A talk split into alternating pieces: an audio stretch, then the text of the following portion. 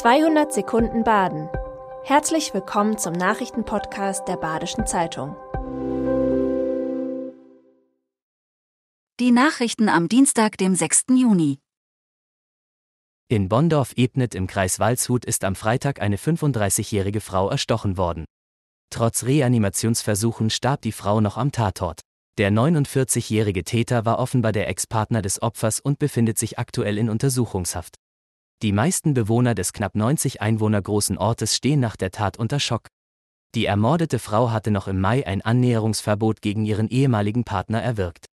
Verstöße gegen ein solches Verbot können mit Freiheitsstrafen von bis zu zwei Jahren geahndet werden. Im Fall von Ebnet hat dieser Schutz nicht funktioniert.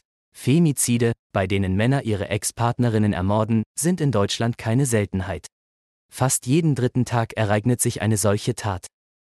Die B317 am Feldberg muss saniert werden.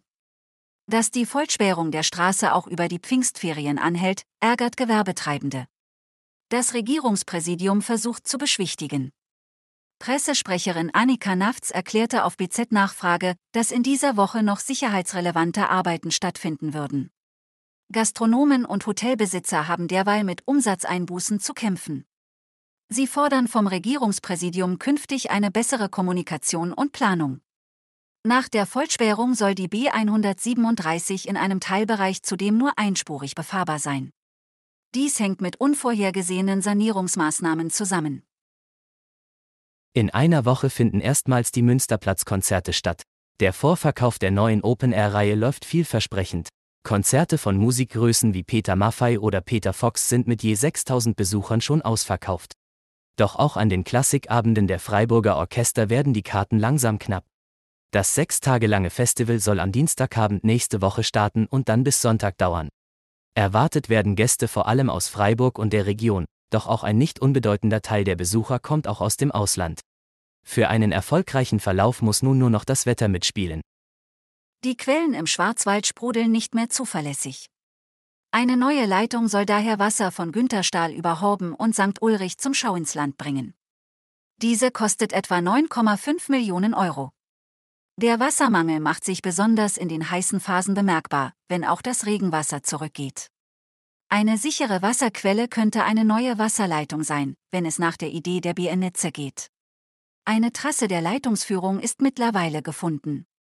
Arten- und Naturschutz dürften der Umsetzung nicht im Wege stehen. Eine Erweiterung bis nach Muggenbrunn wird demnächst untersucht.